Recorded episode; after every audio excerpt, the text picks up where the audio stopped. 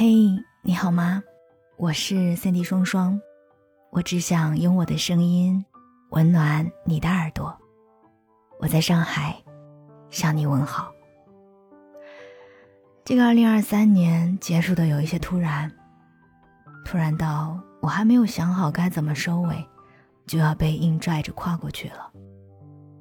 时间从来都没有等过谁，它只是不断的在告诉我，所有的此刻。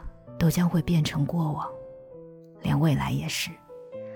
所有的来不及，不过是因为你不够珍惜。从前的我，好像从来都没有惧怕过年龄，而在三十五岁这一年，剧增的皱纹、下垂的皮肤，还有凹陷的脸颊，突然让我意识到，自己似乎不再是那个可以任性熬夜。懒得好好照顾自己的年轻人了。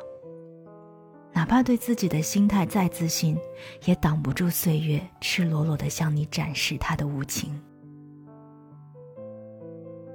我承认此刻的我是焦虑的，而我焦虑的点是，二零二三年的最后一天，我竟然在为自己的衰老而焦虑。我难道不该好好回顾一下这一年的成长和收获吗？我怎么就把治愈系这个标签撕得一干二净？大概就是这个二零二三年告诉了我，你该做真实的自己了。是啊，我以前总是想要努力的把自己最好的一面展示给别人。你也知道，我做节目要把节目修得一干二净，十几秒的视频要花一两个小时剪辑，拍照要修图。不化妆坚决不出门，一定不要给别人添麻烦，心里再难受也得自己扛，自己拉自己一把。我害怕与人交往，因为一旦对方沉默，我就变成了那个不知所措的人，尴尬的找着无趣的话题，要不就是找个借口一逃了之。随之而来的就是懊恼自己为何不能成为一个游刃有余的优秀成年人。我好像总是在担心别人不够喜欢我，总觉得自己还不够好。但我也庆幸，我好像拥有了不起的复原能力，哪怕这一刻无助崩溃，擦干眼泪，我似乎又能变回那个什么都能想通的人。后来互联网告诉我，这叫内耗。我把所有问题都归因在了自己身上，但事实是。并不是努力了就可以争取到的，因为很多结果不是自己说了算的。用真诚去对待的人，也未必会有真心的回应，因为别人毕竟是别人。我承认，我是一个极度的矛盾个体，一面总是讨厌自己没能成为理想的样子，一面又深爱着自己，所以我做不到为了得到想要的而不顾一切。因为爱自己，让我根本放不下那么多的自尊，所以我就在这样的闭环里始终消耗着自己，又不断的拯救自己。我也不知道自己是在哪一刻突然清醒的，可能是事业上的一次次打击和不被重视，可能是那些我永远都走不进的圈子，可能是真正意识到每个人的世界里只有你自己的时候。我放下了那些伪装，不再试图去迎合所有人，我不再为自己做不到而懊恼。我告诉自己，努力过就够了。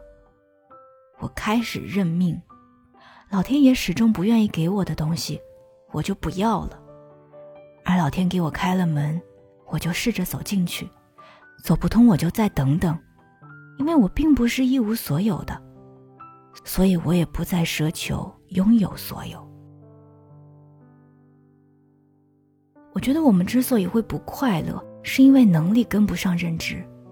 眼睛看到的东西，并不代表就能拥有了；听过了那么多知识，也不代表就有了无敌的能力。抬头看到的永远是我们需要追逐的东西，而在左右的，才是我们真正的拥有，且触手可得。后来我好像就轻松了很多，我不再这么揪着自己了，日子也没有变得糟糕，家人的爱越来越柔软，身边的朋友依旧不离不弃，工作也在稳步推进。你看，我只是做着我真实的样子，但他们都还爱着我。有一天和朋友聊天，他说，有些话我不敢和别人说，怕别人笑话我，但我知道你不会。那天我没有想明白，我是从什么时候开始变得有一些冷漠的，但此刻我好像有了点答案。可能是因为我前面说的那一句“你的世界里只有你自己”，所以我不再把自己带入到别人的世界里去，告诉他该怎样去做了。我开始理解，每个人的现在都是因为过往的经历造就的，谁也没有资格嘲笑谁，而谁也都不可能成为谁的救世主。所以这一年，与其说有没有成长，不如说。我重新开始构建了自己的认知世界，那些纷繁复杂的故事，那些来来往往的人，他们教会了我很多，也让我愈加认识自我。好的，还是坏的，根本就没有那么重要了。谢谢你在这一刻，愿意听我毫无头绪的碎碎念。也谢谢你，无论我如何改变。始终把我留在了你的耳边，谢谢你。我不太会说华丽的祝福，我只是希望今后的我们，曾经有过的，还会有；还没有过的，也会有，都会有的。我是三弟双双，新年快乐！我们明年见。